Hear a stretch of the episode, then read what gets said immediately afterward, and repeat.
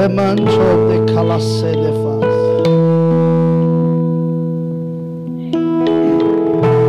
Eu sinto. Há uma guerra. Mas eu sinto que nós estamos saindo dessa guerra mais do que vencedores nesta noite. Aleluia. Primeiro capítulo do livro de Neemias.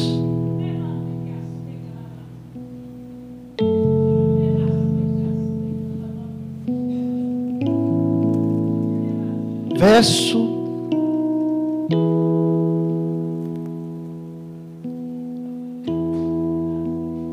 oito.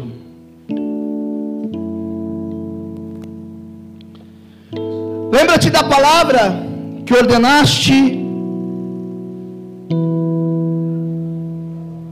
a teu servo Moisés, dizendo: Se fores infiéis, eu vos espalhareis entre os povos.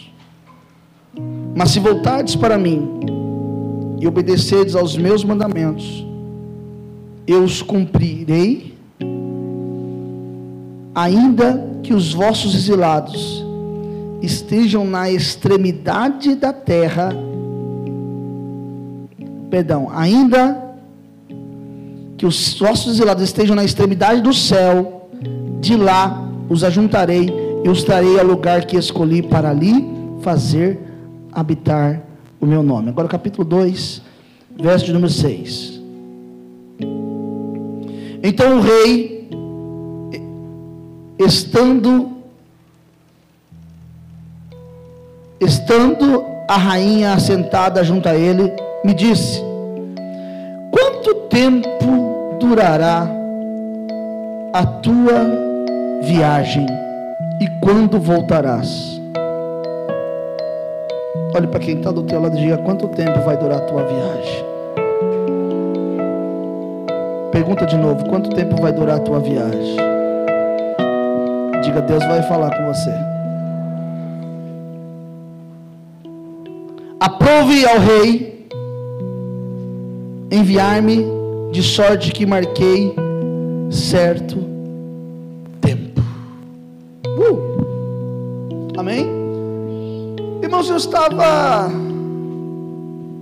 me preparando para pregar ontem lá na igreja internacional Ágape, Assembleia Ágape, eu conheci, sei lá. E quando eu estava me preparando para pregar, essa palavra veio, eu tive que dar uma.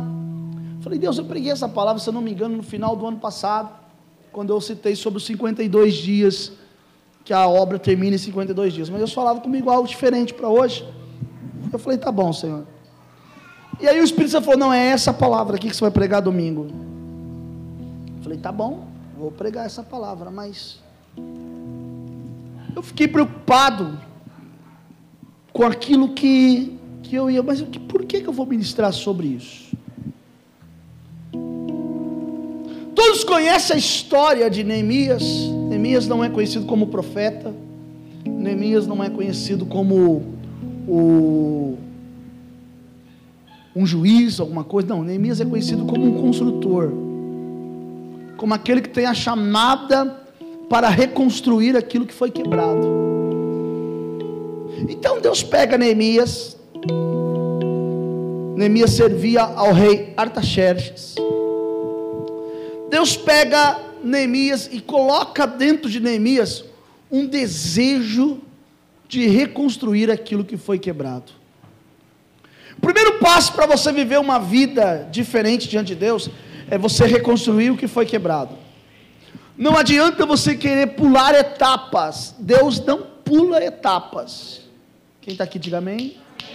Deus não pula etapas. Então, para que Deus se manifeste, para que Deus faça o que tem que fazer, é necessário reconstruir.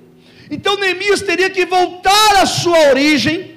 Neemias teria que voltar lá para o princípio, quando tudo começou, para que ele pudesse reconstruir. Quem está aqui, diga amém. Deus acabou de falar com você. Você não entendeu? Então Deus falou assim: ó, volte ao princípio. Porque se você voltar ao princípio de tudo, você vai ver o que eu vou fazer na sua vida.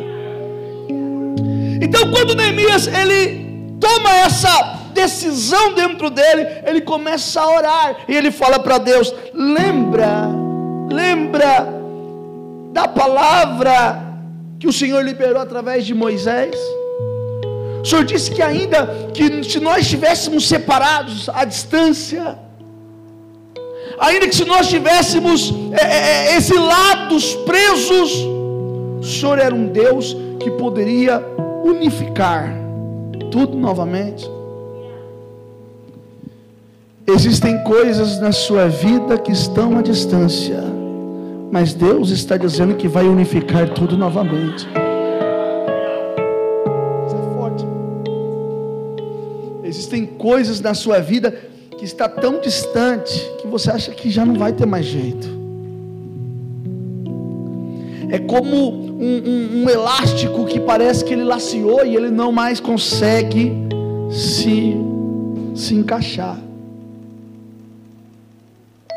É como uma peça que parece que ela não consegue mais se encaixar. Talvez você não está se encaixando mais no reino. Talvez você não está se encaixando no ministério.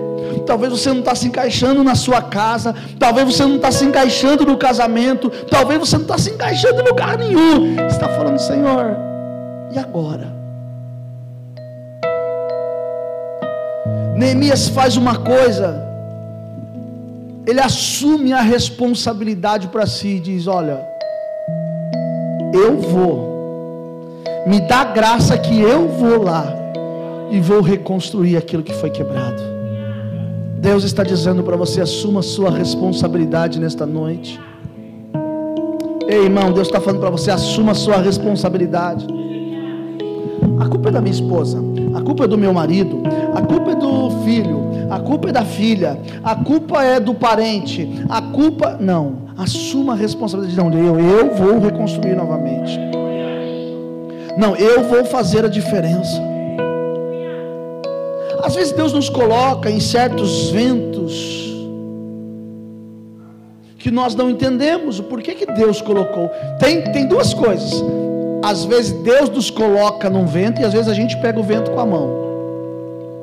Quem pega vento com a mão pega problema, mas quando Deus te coloca no vento, Deus é o Deus que sabe paralisar o vento. Eu disse que Deus sabe paralisar o vento. Então, às vezes, Deus permite situações na nossa vida Deus permite momentos da nossa vida que nos, vão nos servir para nos levar além daquilo que nós imaginamos. Neemias estava dentro de um vento, porque dentro dele ele não aceitava a situação que estava acontecendo, e ele falava: Não, eu estou indignado com essa situação, eu não aceito. Deus está falando para você: até quando você vai aceitar essa situação? Não, mas eu não posso falar assim. Não, você pode sim. Qual é o Deus que você serve? Que tipo de Deus que você serve, irmão?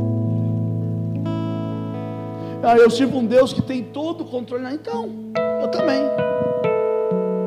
Mas eu sirvo um Deus que, que se agrada quando eu vou lá e reivindico quando eu, com a minha fé, provoco um milagre. O que você não pode é se tornar uma pessoa passiva, sem atitude e morrer. Se Deus nos permitiu viver até agora, é sinal de que Ele tem um propósito na nossa vida. Ele, ele começa a fazer com que Neemias ele entre num processo de entender e de falar: não, eu não aceito isso. Não, eu não vou aceitar. Ele assume a responsabilidade e ele começa a falar para Deus: lembra do que o Senhor falou? Irmãos, eu não estou dizendo que Deus deixou de ser Deus mas eu estou dizendo que se você quer alcançar os milagres de Deus, você tem que aprender a lutar. E sabia que há momentos que nós temos que lutar até com Deus? Que isso, pastor? Como assim lutar com Deus? É. Jacó estava tão decidido a viver uma vida diferente que ele lutou com o anjo até que a alva subiu. Você tem que ir para cima, tem que sair da passividade, tem que ir para cima, tem que acreditar, tem que confiar. Deus vai fazer. Eu tenho feito essa semana inteira, tenho brigado, irmão, obrigado. Acho que até o próprio Deus está olhando para mim e falando: você está chato, cara. Tem que brigar, tem que ir para cima. Eu falo para não, o senhor falou, é, então o senhor mentiu para mim? Se a Bíblia fala que Deus não é homem para que minta, nem filho do homem para que se arrependa, então é sinal de que você tem que tomar uma atitude de fé. Nós não cantamos aqui, pela fé posso mudar. Então, se pela fé você pode mudar, você tem que tomar uma atitude. Você não pode aceitar. Você não pode ser aquele menininho bobo, aquela criancinha Irmão, eu não estou falando para você fazer birra com Deus. Elias foi lá, desafiou os profetas de Baal,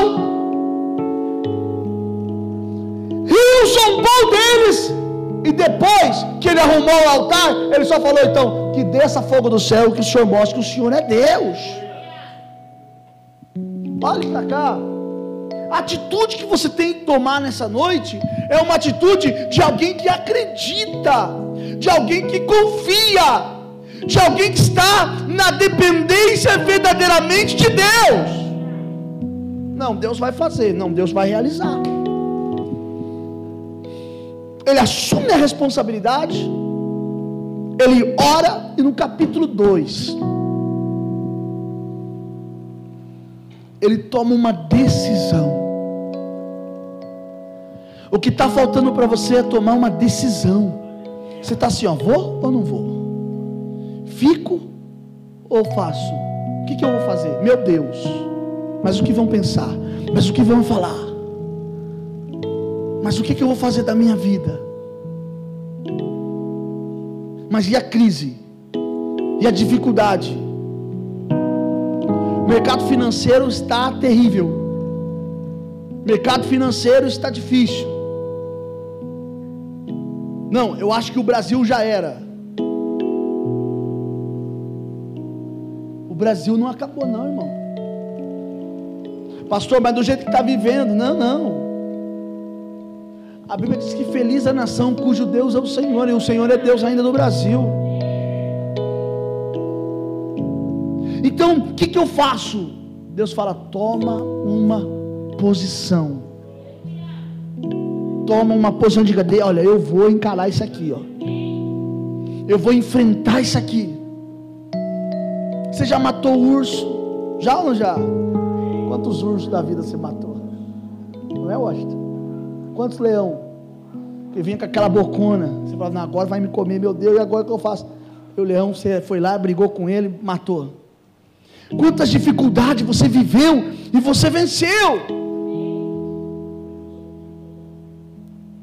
Tem uma canção que sempre quando a gente vai no monte, faz um ré menor para mim. Assim, ó.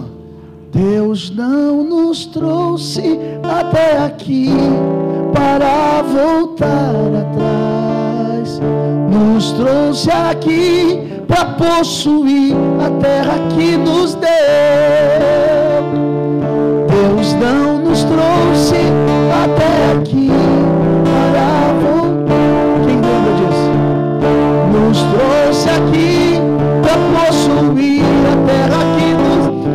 nos. A segunda coisa assim, ó.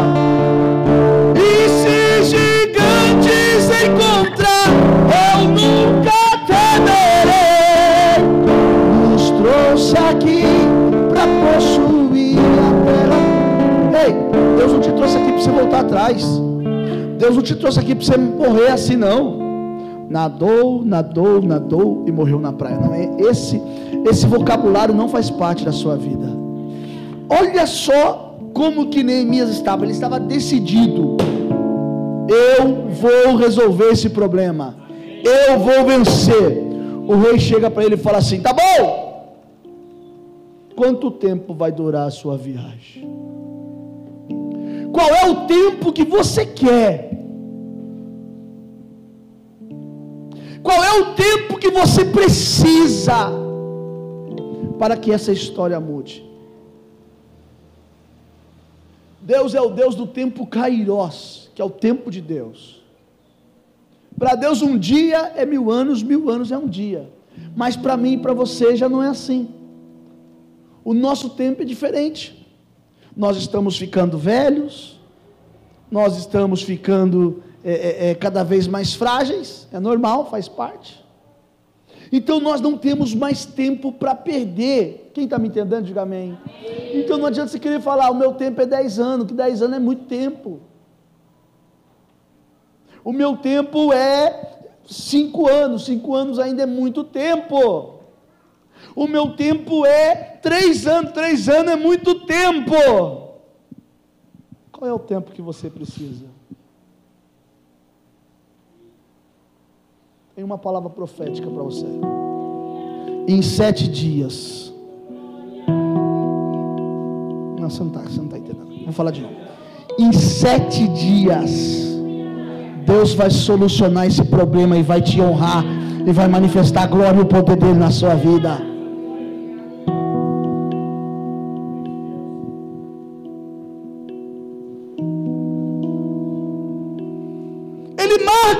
Tempo e diz: Olha, tal tempo eu preciso. O rei manda a carta e ele vai para reconstruir. E quando ele vai para reconstruir, ele prepara o povo, e o povo está tão focado, tão focado, que a obra começa a acontecer os muros começam a ser levantados. Só que no capítulo 4 de Neemias, acontece uma coisa que você não entende. Saiba que sempre na vida que você começar a reconstruir, haverá pessoas que não vão aceitar a sua reconstrução. Haverá opositores que vão querer parar. Matos Nascimento cantava uma canção dizendo que a vitória vai chorando, geme e chora. Porque o processo da vitória é um processo dolorido. O processo da vitória é um processo difícil. Então, se você quer, você tem que estar preparado. No capítulo 4, levanta Tobias, Sambalat e Gesem, juntamente com os Amonitas. E eles se levantam com um único sentido: paralisar a obra de Deus. Você não entendeu que o diabo só está querendo te parar? Você não entendeu que o diabo está tentando te paralisar? Você não entendeu que o diabo está atacando a sua vida? E até quando você vai ser passivo, gatinho, quietinho, bonzinho? Até quando você vai falar doce quando nesse momento você tem que falar que nem um trovão? Até quando você vai ficar aí acuado quando Deus quer que você vá para cima? Sambalate, Tobias, Gesem se levanta. Eles começam a dizer assim: ó, o que, que esses fracos estão fazendo? Sabe o que, que Satanás espera? Satanás espera o meu e o seu fracasso. É isso que ele espera. Para falar, não falei que não ia dar certo? Não falei que era fogo de palha? Não falei que isso não ia dar em nada? Irmãos, recomeçar não é fracasso. Recomeçar é atitude. Recomeçar é confiança. Recomeçar é crer. Então Deus está, ei, olhe para mim aqui em nome de Jesus. E aqueles que intercedem, começam a interceder aí, porque agora vai ficar diferente. Olha só, Deus está falando para você. Tem pessoas aí que estão tá esperando você fracassar. Morreu, tá vendo? Falei que ia morrer. Ó, caiu, falei que ia cair. Ó. Quebrou, falei que ia quebrar. Estão esperando, contando os dias. Sabia que esse relacionamento não ia dar certo. Sabia que esse casamento não ia dar certo. Sabia que esse namoro não ia dar certo. Sabia que essa empresa não ia dar certo. Ah, até parece. O que, que esses fracos estão fazendo? Ainda que edifiquem, ah, facilmente serão destruídos. Mas olha o verso 6 do capítulo 4. Assim, reedificamos o muro até a sua metade. Por quê, irmãos? O coração do povo se inclinava a trabalhar. Como é que está o seu coração? Vai para cima. Acredita. Creia no Deus que você serve. Creia no Deus que pode mudar a sua história. Creia num Deus que é fiel na sua vida. E Ele vai fazer o que Ele prometeu fazer. Nada e nem ninguém vai impedir aquilo que Deus prometeu fazer na sua vida. Pastor, faz anos que eu estou vindo no sofrimento. Pastor, faz anos que eu estou lutando. Pastor, faz anos eu já não sei o que fazer. O Senhor está dizendo: sabe sim. Levanta-se.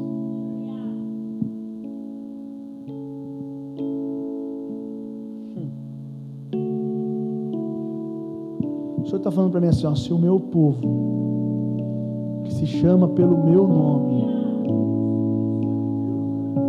buscar a minha face, se inclinar, se arrepender dos seus pecados, dos seus maus caminhos, então eu os ouvirei do céu, sararei a sua terra e perdoarei os seus pecados.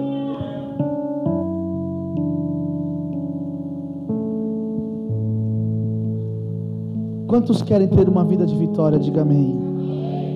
Quantos querem ter uma vida de vitória? Diga amém. Neemias estava decidido. Neemias estava convicto de que Deus iria honrá-lo, de que Deus iria abençoá-lo. Neemias estava certo de que o milagre de Deus ia acontecer na vida dele. Ele estava decidido. Ninguém pode ir contra alguém que está decidido, irmão. Ninguém pode mudar. Ninguém pode mudar uma situação de alguém que já está decidido. Então Neemias vai lá e começa a reconstruir. E cada dia que passa, Sambalat, Tobias e Gesem vai tentando parar aquela obra. Sambalat, Tobias e Gesem vai tentando parar Neemias. Olhe para mim aqui, preste atenção. Um fato importante para você ter na sua mente. Somente aqueles que com uma mão trabalhavam e com a outra se guardava, porque eles estavam todos preparados e armados, sabiam o propósito daquela reconstrução. Isso me faz lembrar exatamente lá Gideão, quando Gideão levou o povo para beber água, e aqueles que bebiam água assim, ó, mandava separar. Esses não vão não. Mas aqueles que com a, com a sua arma preparada, afiada, guardada, bebiam água vigiando, somente esses era para levar para a batalha. Está faltando alguma coisa? Olhe para sua mão. Olhe para sua mão. Quando é que você vai usar as armas que Deus te deu? Quando é que você vai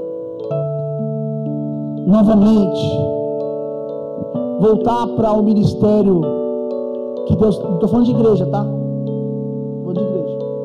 O ministério que Deus tem na sua vida. Pastor, mas eu não quero mais. É irrevogável. Você não entendeu isso, não? Não te ensinaram? Não está aprendendo hoje. É irrevogável. É irrevogável. Nada pode mudar isso, irmão.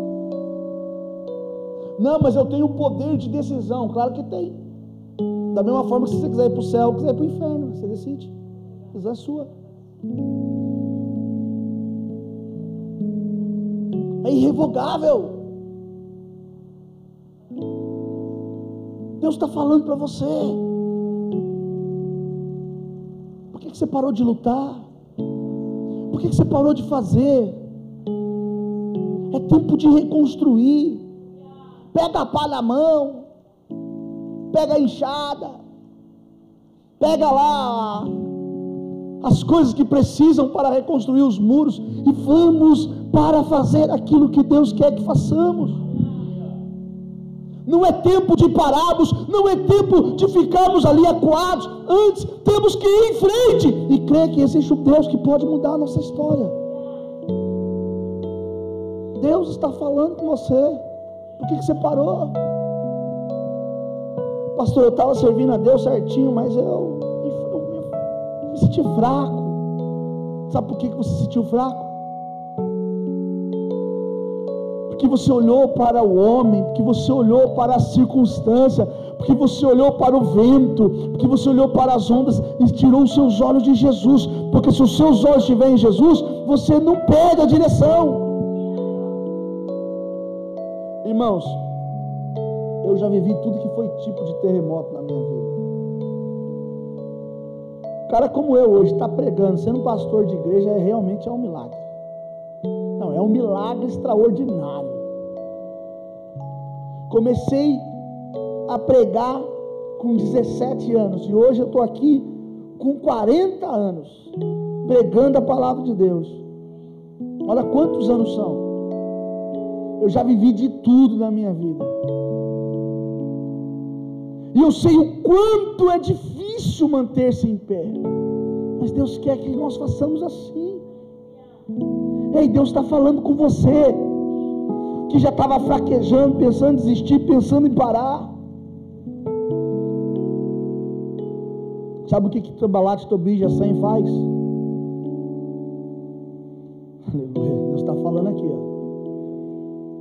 Ele entra no meio do povo como se nada tivesse acontecido.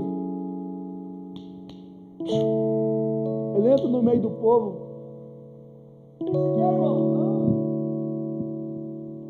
Eu vim aqui, vamos congregar. Vamos fazer um culto de ação de graça.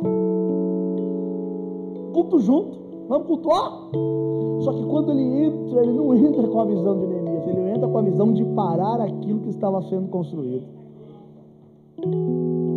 Talvez exista um sambalate que tentou entrar na sua vida. Talvez exista um sambalate que tentou entrar, veio até como amigo. Oh, amigão. Hã? Foi visitar a sua empresa. Entrou lá e falou, oh, conhecer como é que é a sua empresa. Foi visitar a sua casa. Nossa, eu vim tomar um café com você, porque nunca conhecia a sua casa. Mas o objetivo dele não é conhecer, o objetivo dele é parar é impedir. Agora, olha só. Quando o Sambalat Tobi Gesem chama Neemias, no capítulo 6, para um momento de, de estar juntos, Neemias manda uma mensagem para ele. No verso 3 diz assim: De modo que lhe enviei mensageiro com esta resposta: Eu estou fazendo uma grande obra e eu não posso parar. A resposta de Neemias é: Eu estou diante de uma grande obra, eu não posso parar. Eu estou diante de, não, olha aqui. Não, eu estou diante de uma grande obra. O diabo vai tentar tirar a nossa visão, o diabo vai tentar tirar a nossa paz, o diabo vai tentar tirar o nosso equilíbrio. Ele vai tentar tirar o nosso equilíbrio. Porque se ele tirar o nosso equilíbrio, irmão, aí as coisas se perdem. As coisas ficam arruinadas, se acabam. Tem que ter equilíbrio. Tem que ter equilíbrio. Você não pode perder o equilíbrio dentro da tua casa. Você não pode perder o equilíbrio dentro do seu trabalho. Você tem que ter equilíbrio. Você tem que crer que Deus está na direção da sua vida e que nada e nem ninguém vai poder impedir aquilo que Deus tem por fazer. Sambalate, não muito contente, suborna um profeta, fala, vai lá profetizar para ele. Diga para ele que é para ele correr para o templo, se esconder lá. Aleluia, Jesus. Bom, eu estou pregando e Deus está me mostrando aqui. Coisas acontecendo no reino. Sambalat vai lá e suborna. Ele paga uma pessoa e fala assim: Júnior, ó, ó, faz o seguinte, vai embora, se esconda no templo, porque amanhã cedo vão te matar. E Neemias manda uma resposta no verso 11. E ele diz assim: Um homem como eu fugiria? Um homem como eu fugiria? Quem há que entre no tempo para, para que viva? De maneira nenhuma entrarei. Você deu para entender? Satanás está tentando tirar o seu equilíbrio. Você liga a televisão e começa aqueles assuntos que te aterroriza. Você olha para sua conta bancária e está te aterrorizando o que está acontecendo lá. E você fala, Deus, o que, que eu vou fazer da minha vida?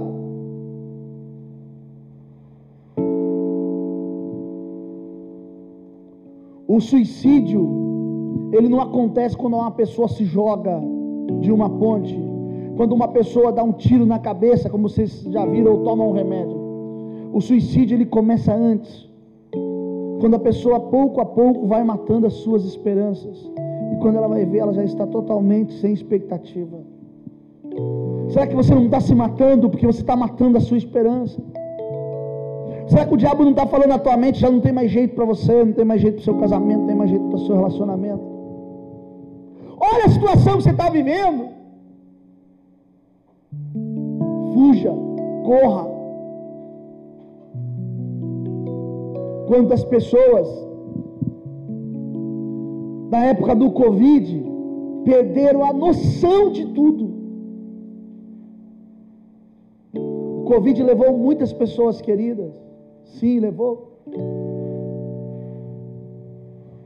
Mas o desespero matou muito mais. O desespero fez com que as pessoas perdessem a noção.